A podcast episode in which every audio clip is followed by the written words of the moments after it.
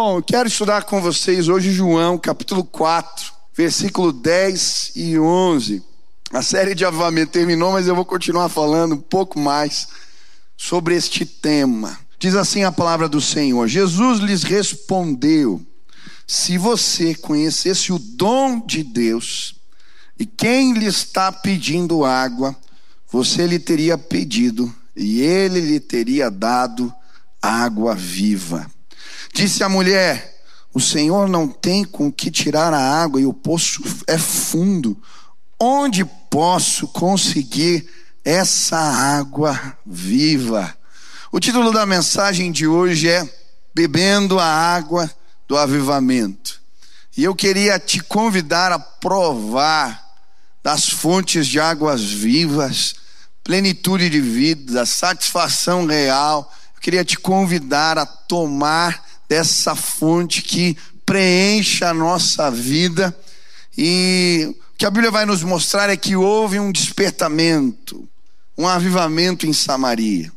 Jesus fica dois dias ali, e em dois dias, a Bíblia vai dizer que muitos se convertem, muitos são salvos.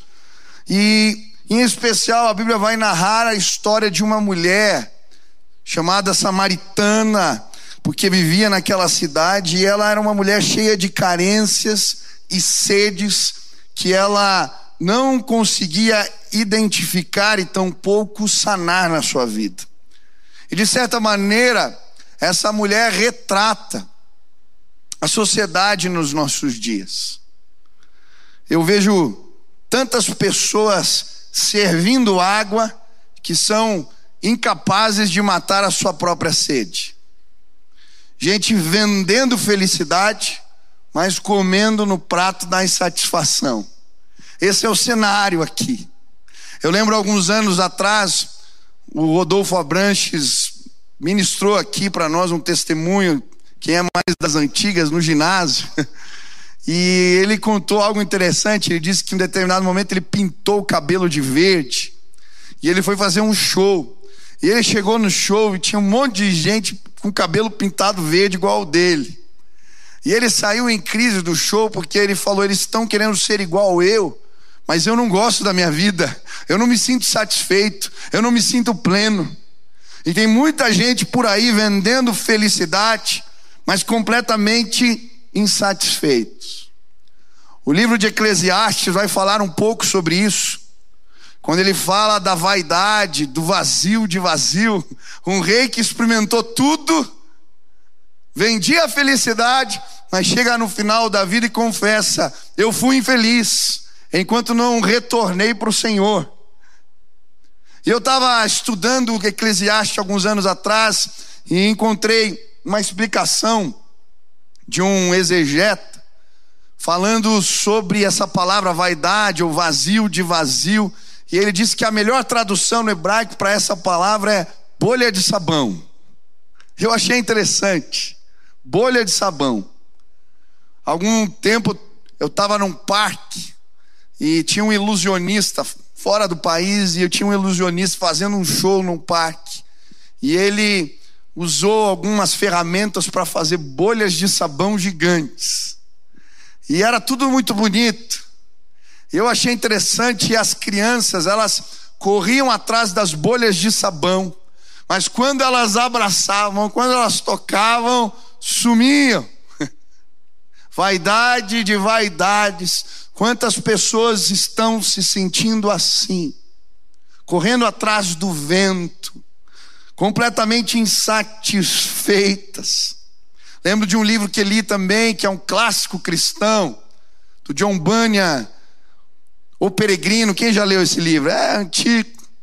E ele fala sobre a feira das vaidades. Vai falando do desafio cristão, e um dos lugares é passar na feira das vaidades. E nesse lugar, na, no romance, a descrição é exatamente essa: um lugar cheio de convites, cheio de bandejas, os feirantes apresentando coisas tão belas, mas que não são capazes de sustentar.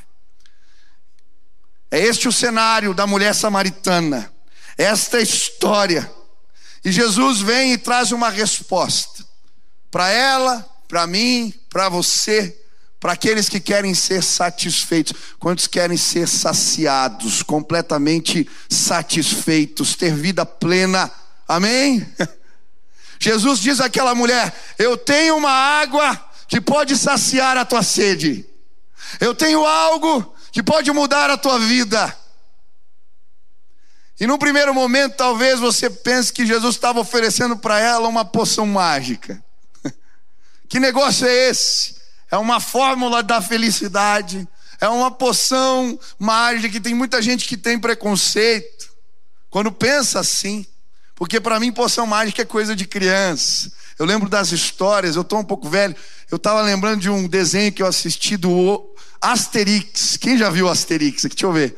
É, tem uns velhos que nem eu aqui nesse culto. É, tinha o Asterix e o Obelix.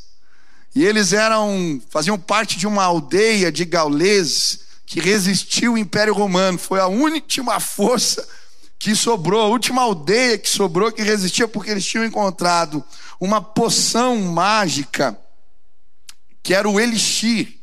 Então eles tomavam elixir e eles ficavam fortes. De certa maneira, no imaginário de criança, a gente cresce e não amadurece, e a gente acredita que pode muitas vezes arranjar fórmulas mágicas para resolver o problema da vida. E tem um monte de gente vendendo isso na internet. É fórmula mágica para ficar rico em dois, três dias. É fórmula mágica para resolver o problema seu sexual, de carência, afetivo. Tem fórmula mágica e poção para tudo.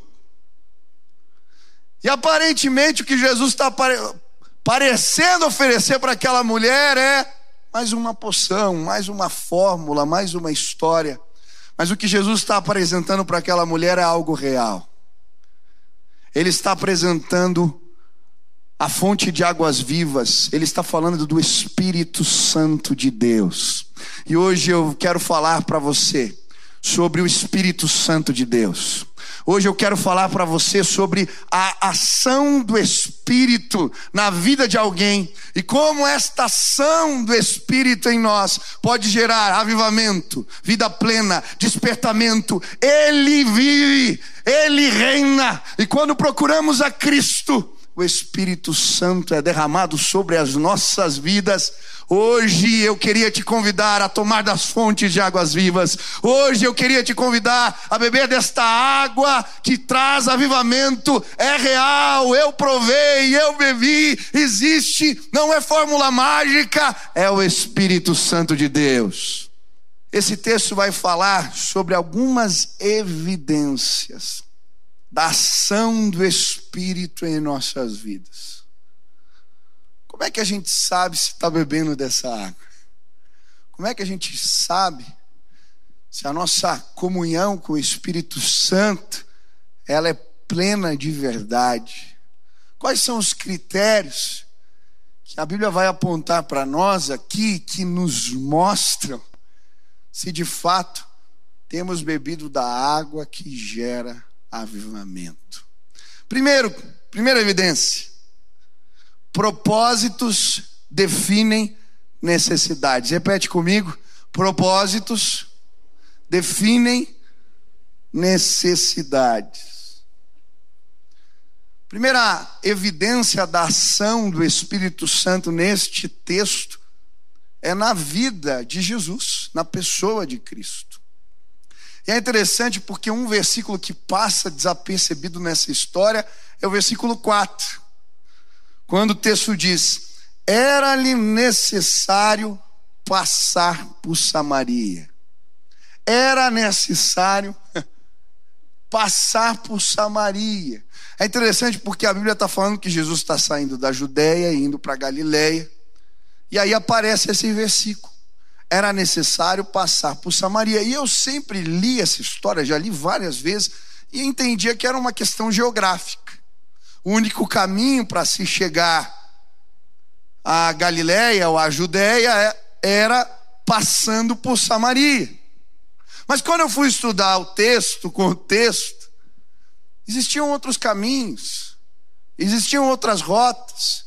Inclusive, a maioria dos judeus mais ortodoxos, os fariseus, eles faziam outro trajeto justamente para não ter que passar por Samaria. Mas o texto vai dizer: era necessário Jesus passar por ali. Era necessário porque havia um propósito, havia uma agenda de Deus. Era necessário porque havia uma agenda com aquela mulher. Era necessário porque havia sim uma agenda com os samaritanos. Era necessário porque havia sim um ensinamento para os discípulos, para a igreja. Deus queria mostrar algo, Jesus queria revelar algo. Era necessário passar por Samaria. E é interessante que na vida de Jesus, os propósitos de Deus definem o que é necessário. Propósitos definem necessidades. Se queremos resolver o problema da saciedade, precisamos entender o conceito de necessário ou de necessidade na vida. O que define necessidade para você? O que define isso? O que definia necessidades para Jesus era o propósito de Deus. Por isso ele se esvazia da sua glória e cabe na forma humana. Por isso, por causa de um propósito de salvar a humanidade, ele passa pela via dolorosa e vai até a cruz. Por um propósito maior, ele vai ao Getsemane, é esmagado, é espremido nas suas emoções, porque os propósitos definiam necessidades. Uma das maneiras de entendermos a ação do Espírito nas nossas vidas é entendermos o propósito de Deus. Muitas pessoas se sentem vazias e não plenas porque não sabem que o Espírito pode as ajudar a entender o propósito. A Bíblia fala no Salmo 139 que Deus escreveu os nossos dias. Existem planos do Senhor para a sua vida. E quando não estamos indo na direção desses propósitos, ficamos confusos em relação ao que é necessário, e aí nos sentimos como peças que não encaixam, nos sentimos fora do esquadro, a peça fora do tabuleiro. Eu não sei se você já sentiu assim. Eu lembro, muito jovem, comecei uma empresa que até que deu certo, com 19 anos, até que ganhava bem. Era um negócio promissor, tudo parecia muito bem, mas eu lembro que eu ia trabalhar chorando. Talvez você não entenda como assim ganhava bem, o negócio era bom, gostava do que fazia, por que ia trabalhar chorando? Porque Deus tinha outro propósito para a minha vida. E enquanto eu não me entreguei ao propósito de Deus, a necessidade de ganhar dinheiro, as outras necessidades que eu tinha estabelecido, elas não eram capazes de me suprir plenamente. Mas quando o Espírito revelou o propósito de Deus para mim e eu me entreguei a Ele, eu parei de chorar. Hoje eu vim dizer para você, meu irmão, que você pode parar de chorar. Você pode ter uma vida plena, você pode ser saciado, você pode sim beber da água da vida, e quando você tomar desta água, propósitos que transcendem e alcançam a eternidade serão revelados a você. E quando isso acontecer, o senso de necessidade vai mudar na sua vida. Eu estava numa reunião esses dias, um grande empresário, um, perdão, um empresário aqui da igreja recebeu uma proposta de um grande empresário para assumir uma função que ele ia ganhar muitas vezes mais do que ele ganhava. E ele ficou ali, será que eu devo ou não? E eu lembro, a gente estava numa reunião, ele compartilhou a proposta. Mas se envolver com aquele projeto envolvia tempo que ele estava gastando hoje nos propósitos de Deus, nos projetos de Deus. E ele foi orar, Deus tem algum propósito ali, porque não me é necessário ganhar mais. Eu não preciso. O que o Senhor tem? E ele falando para nós, eu rejeitei o projeto. Querido, o que, que define o necessário na sua vida. Eu lembro de um outro jovem que eu atendi na minha sala que ele ganhava bem e estava sempre endividado. E eu um dia a gente conversando, falei, mas rapaz, quanto que você ganha? Como é que é? Ele foi me contando, falou, não fecha essa conta. Falou, pastor, eu não consigo, eu preciso ir no shopping, eu preciso comprar algumas coisas, eu preciso, eu preciso, eu preciso. Falei, está tudo errado. Você precisa é do Espírito de Deus na tua vida. Tem muita coisa que está roubando a tua alegria que você não precisa, meu irmão.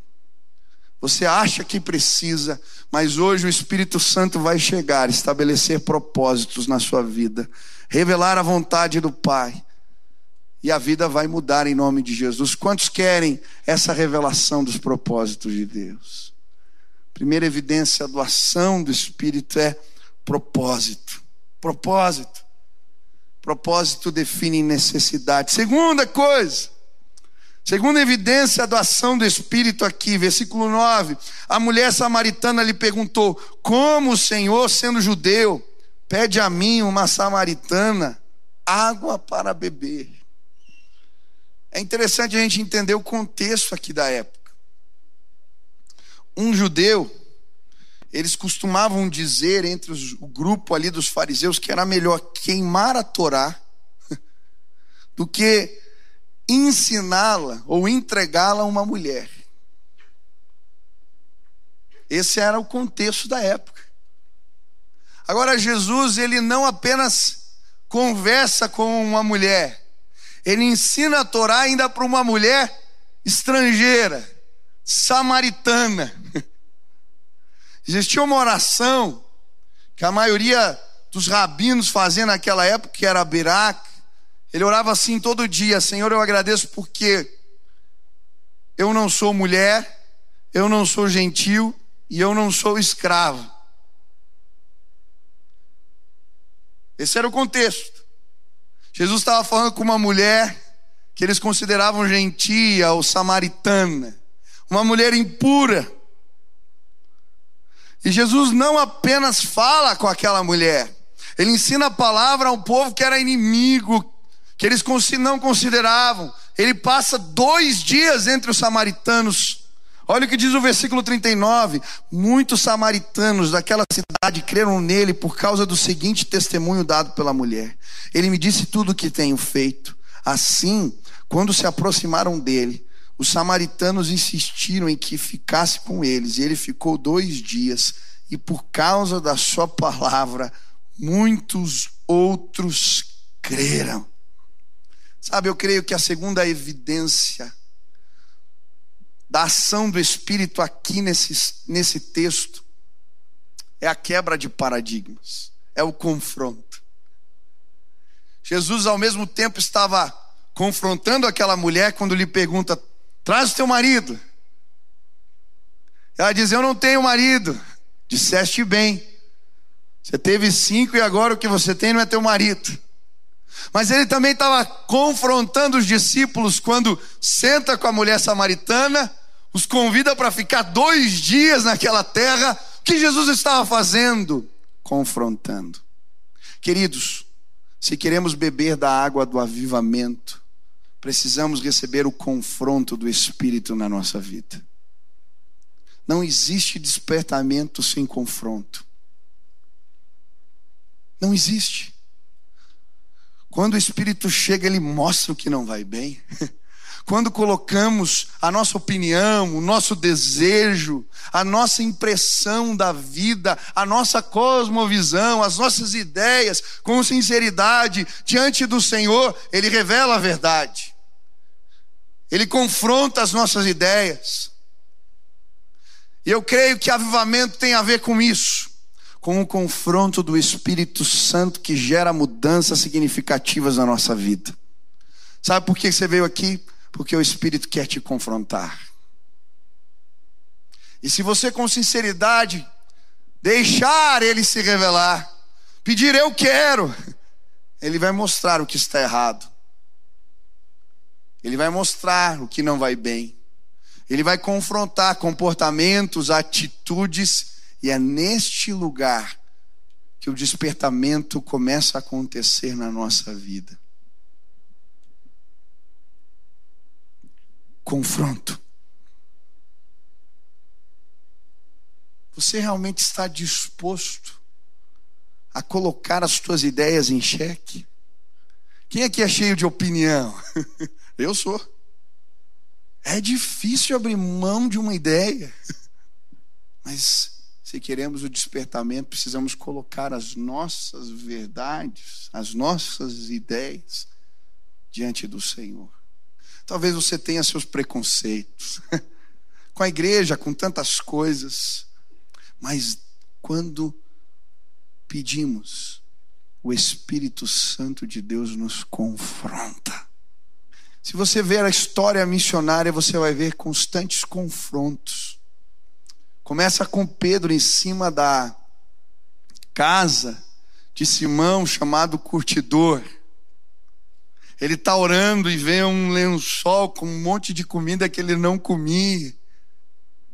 E aí o Espírito Santo fala para ele: mata e come. Não imagina, isso é impuro. Não diga que é impuro aquilo que purifiquei. Termina a visão, o que acontece? Bate na porta, os servos de Cornélio. Um gentil. Gente, a palavra gentil tem gente que não entende. Lembra do Kiko quando falava gentalha? Não quero ter parte com essa gentalha. É isso, gentinha. Gente que não vale nada. Esse era o termo que eles usavam. Bateu um gentil na porta, um chamando para pregar o evangelho. O Espírito Santo já tinha quebrado o paradigma, ele vai e o derramar do Espírito acontece na casa de Cornélio. Depois vem a reforma protestante, anos depois. Quando Lutero é visitado pelo Espírito, ele entende o Evangelho, ele começa a traduzir isso para as pessoas. Naquela época, a Bíblia era nas línguas originais, as pessoas não tinham entendimento, ele se propõe a escrever na língua do povo. E como a maioria das pessoas era analfabetas, sabe o que ele faz? Ele pega as músicas das tabernas, dos bares, e ele transcreve com letras de salmos e versículos da Bíblia, para que o povo cantasse as músicas que conheciam com as letras da palavra e gravasse o evangelho. Se ele fizesse isso hoje, ele ia ser excomungado de muita igreja paradigmas. E aí você vai vendo o movimento do Espírito na história. E são vários. Aí vem William Carey, e começa a pregar o Evangelho, quer ir para a Índia. Um sapateiro que tem o um chamado do Espírito. E de repente aquele homem é confrontado pelas lideranças do seu tempo, que absurdo. Um dos líderes diz: se Deus quiser evangelizar lá na Índia, quiser converter os indianos, ele vai fazer isso sozinho, sem a mim, sem a sua ajuda. Mas aquele homem vai mesmo assim, porque tinha sido confrontado pelo Espírito de Deus. E o mover do Espírito acontece ali, e ele é chamado do pai das missões modernas. Por que, que eu estou falando isso hoje? Nós temos muitas ideias, muitos conceitos, muitos gostos. E tem gente perdendo o mover do espírito por causa de gosto, de liturgia, de paradigma. Eu estava pregando na oitava presbiteriana, um pastor contando.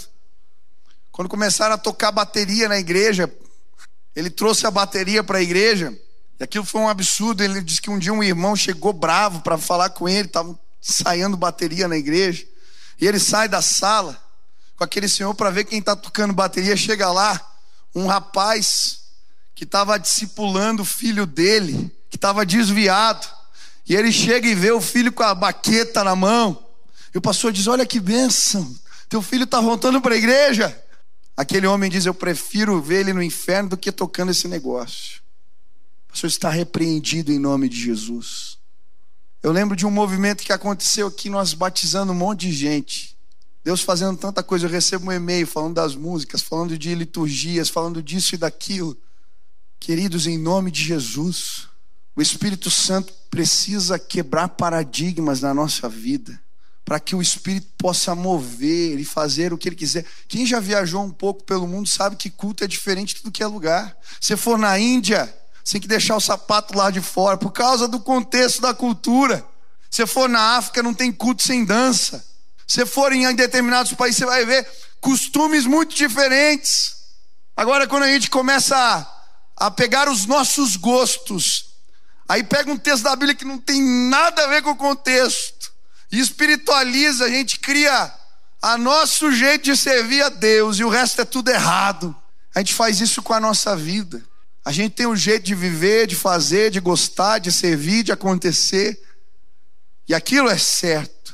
Hoje eu queria te convidar, em nome de Jesus, a pegar tuas ideologias, a pegar a sua visão do mundo, da vida, das coisas, e a falar assim: Senhor, eu não sei o que é certo, eu não sei, a verdade é essa, Senhor, se o Senhor quiser me confronta, mexe na minha vida, eu quero, eu estou disposto, pode quebrar.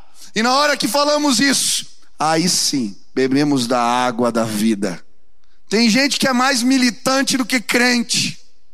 Eu não sei qual é a sua militância, e nem me interessa ela. Mas não tem como militar, querido, se não submeter a militância ou a crença ao Espírito Santo de Deus. Isso se transforma em ídolo na nossa vida, por mais boa intenção e aparência de verdade que exista. Hoje nós estamos aqui neste lugar. E eu creio que o mover do Espírito vai chegar quebrando barreira, destruindo fortalezas da mente, pondo abaixo fortalezas espirituais que têm impedido o Espírito de Deus de trazer avivamento nos nossos corações. Mas enquanto você não pegar as tuas causas, as tuas dores, os teus machucados, as tuas crendices e não disser, Senhor, está aqui. Ei, você não tem marido. Ei, por que, que eu não posso ficar nessa cidade? Ei, por que, que eu não posso tomar água com essa mulher? Por quê? O Espírito nos contraria, algo novo está acontecendo nas nossas vidas. Quem quer ser contrariado aqui em nome de Jesus? Eu quero ser contrariado, confrontado. Eu quero ouvir a voz da verdade. Eu quero colocar aquilo que eu acho, o que eu penso, o que eu sinto debaixo do senhorio de Jesus Cristo. E eu creio. Essa é uma evidência de que o Espírito trabalha. Nos últimos dias Deus tem mostrado tanta coisa que eu pensava. Não é desse jeito. Você pensou errado. E aleluia, eu sou grato a Deus por isso. Ah, louvado seja o nome do Senhor. Terceira evidência: saciedade, suficiência. Jesus respondeu: Quem beber desta água terá sede outra vez, mas quem beber da água que eu lhe der, nunca mais terá sede. É interessante porque quem é crente no Senhor Jesus aqui, levante as mãos. Quem já se sentiu insatisfeito na vida? Eu já. É, pastor. Como assim? Jesus não está falando? Quem beber dessa água vai ficar satisfeito? Presta atenção. Eu vi uma experiência na minha vida que foi transformadora. Eu e a Sil, a gente já estava namorando um tempo, eu estava começando a enrolar ela, e ela terminou o namoro comigo. E aí eu lembro certinho que eu entrei numa crise. E eu lembro que me veio um, uma frustração muito grande. Poxa, eu queria estar casado, eu tinha feito planos, eu tinha outros projetos, eu tinha isso, aquilo, e não deu certo. E aquilo trouxe insatisfação para o meu coração. E aí, por causa da frustração, cuidado. Se você se sente frustrado, cuidado. A frustração é perigosa demais na nossa vida. Quando a gente tem projetos que parece que não acontecem, ah, eu queria casar, ainda não casei, ah, isso, aquilo, aquilo outro, isso tem o poder de roubar a nossa alegria. E eu estava assim, e namorando alguns pensamentos, puxa, eu vou, pastor, assim, casando dá certo, vou figurar um pouco, daqui um tempo eu volto. Estava com umas ideias. E aí fui parar num retiro, me mandaram para um retiro Fiquei 20 dias lá. Eu tive uma experiência, já contei essa história de uma mulher de coque, chega, saião lá, numa reunião de oração que eu estava, e ela, no meio da reunião, aponta lá para mim, no meio do povo lá, e começa a contar a minha história, a minha vida. É, ela diz: Ah, quando você estava na, na barriga da sua mãe, você se enrolou no cordão umbilical, era para você ter morrido, o inimigo queria te matar. Começou a contar as histórias, eu lembrava bem dessa, porque quando eu era criança, eu me enrolei de fato, né? E a minha mãe me contou essa história pequenininha. Eu fui contar para um amigo, não lembrava do nome cordão umbilical. Falei, me enrolei nas cordas vocais da minha mãe, pro amigo. E um amigo mais velho olhou para mim e falou: Ei, você foi vomitado? Como assim? E aquela história me marcou. E aquela mulher começou a contar minha vida e tal. E aquele dia foi muito forte. Eu saí dali chorando. Falei: Senhor, eu quero o teu propósito para minha vida e tal. E eu lembro certinho Passou um tempo, voltei para casa depois do retiro. Eu estava na sala, mas ainda conflito de sentimentos. E eu lembro um dia na sala orando, o Espírito Santo falou para mim assim: Ei, você foi feliz tua vida toda comigo. Eu sempre fui suficiente para você. Por que, que você precisa de algo mais? Me entrega. E naquele dia foi algo tão profundo. Eu estava na sala da minha casa. Eu lembro que eu falei: Senhor, eu entendo que Jesus é suficiente na minha vida. E naquele dia não importa se eu vou casar ou não, se eu vou morrer amanhã, o que vai acontecer ou não, eu vou viver a plenitude de vida que o Espírito Santo me dá. Tomei essa decisão e fiz uma oração de entrega. Queridos, no mesmo instante, uma alegria brotou dentro do meu coração. Hoje eu vim dizer para você, o Espírito Santo ele quer trazer saciedade. E Jesus, a presença do Espírito em nós, ela é suficiente para isso. Mas, pastor, por que eu não vivo isso? Porque existem entregas que você precisa fazer. E o avivamento, o despertamento vem quando declaramos e entregamos e dizemos: Jesus, o Senhor é suficiente na minha vida. Se hoje você declarar a suficiência de Jesus, se hoje você fizer entregas, você vai se sentir pleno. Todo dia eu bebo desta água. Completamos 252 dias de oração hoje às 6 horas da manhã. E o meu sentimento todos os dias é de satisfação, a plenitude na presença de Deus, a satisfação, a saciedade, quando buscamos o Espírito Santo, quando tomamos desta água, quando experimentamos a suficiência de Deus, a nossa vida é renovada. Hoje eu vim dizer para você: o Espírito Santo pode trazer satisfação plena na sua vida. Você quer experimentar de despertamento? Entrega, entrega, entrega em nome de Jesus. Mas ele diz no versículo 14: pelo contrário, a água que eu lhe der se tornará nele uma fonte a jorrar para a vida eterna. Não apenas somos satisfeitos, mas uma fonte, algo começa a acontecer dentro de nós, e isso começa a tocar outros, impactar outros. Isso gera transformação quando o Espírito Santo de Deus está agindo em nós, atuando em nós. Estamos bebendo desta água a evidência é o impacto na vida dos outros. Tem impacto. Tem gente sendo marcada. Tem gente sendo tocada. Tem gente sendo transformada. Se não tiver, você precisa beber da água. Você precisa de despertamento. Você precisa de avivamento. Em nome de Jesus, rios de águas vivas vão fluir do seu interior, eu creio. Fiquei tão feliz esses dias.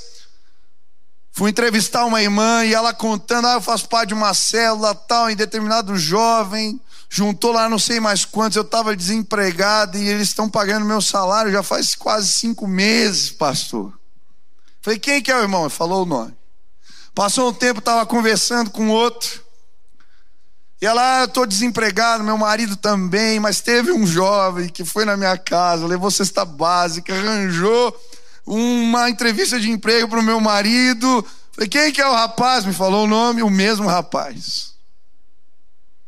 Aí no outro dia eu venho na igreja, encontro um jovem, ele me conta história que estava desviado, estava longe do Senhor. E aí, um determinado jovem começou a acordar ele cedo para orar.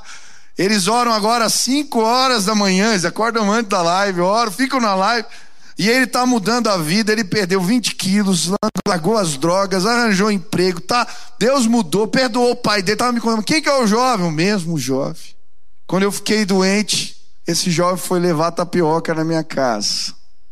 E sabe, eu estou feliz. Eu conheço esse rapaz há muitos anos. Mas ele começou a tomar da água todo dia e está fluindo de dentro. Não dá para segurar, não dá para controlar. Está acontecendo algo novo.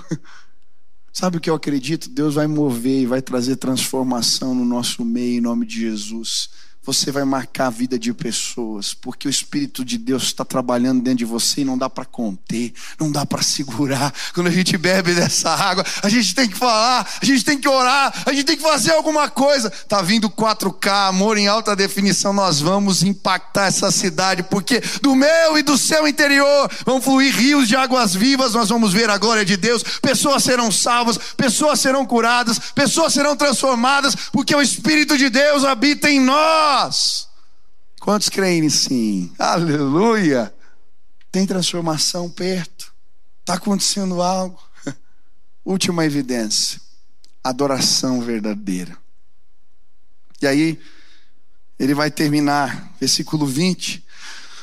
A mulher está dizendo: Nossos antepassados adoraram neste monte, mas vocês, judeus, dizem que Jerusalém é o lugar onde se deve adorar. Jesus declarou: Creia em mim, mulher. Está próxima a hora em que vocês não adorarão o Pai nem neste monte, nem em Jerusalém. Vocês samaritanos adoram o que não conhecem. Nós adoramos o que conhecemos, pois a salvação vem dos judeus. No entanto, está chegando a hora, e de fato já chegou, em que os verdadeiros adoradores adorarão o Pai em espírito e em verdade. São estes os adoradores que o Pai procura. Deus é espírito e é necessário que os seus adoradores o adorem em espírito e em verdade. A última evidência da ação do espírito, que estamos bebendo dessa água que gera avivamento, é a adoração verdadeira. Como assim, pastor? A Bíblia diz que os olhos do Senhor passeiam por toda a terra, procurando aqueles cujo coração é totalmente dele. Deus está procurando adoradores aqui neste lugar. E sabe, a adoração no contexto daquela mulher, na visão dela, tinha a ver com lugar. Vocês adoram em Jerusalém, a gente adora no monte tal. Ela está questionando as referências que ela tinha de sagrado. Mas a adoração verdadeira, Deus vai falar, ela vai ser em espírito e em verdade. Sabe por quê? Quando nós entregamos a vida para o Senhor, nos tornamos templo do Espírito Santo. A presença de Deus está em nós. E aí não tem mais a ver com o lugar nós somos o lugar. Ele mora em nós. E aí eu, o que a Bíblia vai ensinar sobre santidade. Eu estava discipulando um rapaz e ele perguntou para mim, pastor, eu não entendo esse negócio de santidade, separado. Como assim sou separado? Eu falei, você não entendeu a palavra separado? Então troca por exclusivo. Fica mais fácil de entender. Sagrado tem a ver, o lugar sagrado é um lugar exclusivo, dedicado ao Senhor, consagrado exclusivamente a Ele. Isso que é a noção do sagrado, a Bíblia sagrada, um lugar sagrado. Mas quando o Espírito Santo de Deus entra em nós, ah, nos tornamos consagrados, exclusivos. E eu quero honrar a presença dele em mim. E por isso existem determinadas coisas que eu não faço, que eu evito, que eu me separo, porque eu quero honrar a presença de Deus em mim. E por isso ele vai falar que é em espírito e em verdade. Adoração, querido, não tem a ver com a música que você canta. A adoração verdadeira não tem a ver apenas com a poesia que a gente faz para Deus ou com a dedicação de uma arte ao Senhor. Adoração em espírito e em verdade é a vida entregue no altar. Quando honramos a presença de Deus em nós e entregamos tudo. E sabe, tem gente aqui que está vivendo alguns conflitos e não está entendendo. Você convidou Jesus para entrar na sua vida. Você convidou o Espírito Santo. E agora você está se sentindo mal por determinadas coisas que você estava fazendo. Glória a Deus, o Espírito Santo está aí. Assim eu lembro quando ela se converteu, ela começou a vir, ela não tinha noção, mas ela tomou uma decisão. E um dia ela está lá num lugar, numa festa, numa balada, e o Espírito Santo fala: O que você está fazendo aqui? Ela começa a chorar. Por quê? Porque se tornou morada do Espírito. Não aguentou ficar no lugar. Hoje eu vim dizer para você: eu creio que um grande mover vai acontecer no nosso meio quando nós honrarmos a presença do Senhor em nossas vidas. Quando o Espírito Santo nos encher completamente, buscarmos. Ah, eu não consigo fazer o errado, eu não consigo. Não tem como. Santidade, querido, não é uma regra que eu te ensino aqui no culto. Por isso você não consegue viver. Tem muito jovem aqui, tem muito irmão, gente velho de igreja, preso em pecado, coisas antigas, não consegue sair. Porque ele aprendeu uma regra, e daí não conseguiu viver e se rendeu à prática de vida. Ah, não consigo. Sabe o que é avivamento? Eu estou tão cheio, a presença de Deus está aqui. Não consigo. Eu tenho que honrar. Me incomoda. Eu não quero. Talvez o que falte é você enfiar a cara no poço e beber da água quando você estiver cheio do Espírito.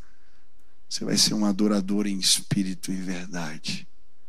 Quando ninguém está vendo, você está adorando. Quando você está sozinho no quarto, você está adorando. Quando você está com a tua namorada, você está adorando. Por quê? Porque o Espírito Santo de Deus tomou conta. Você é consagrado, separado. Isso é avivamento.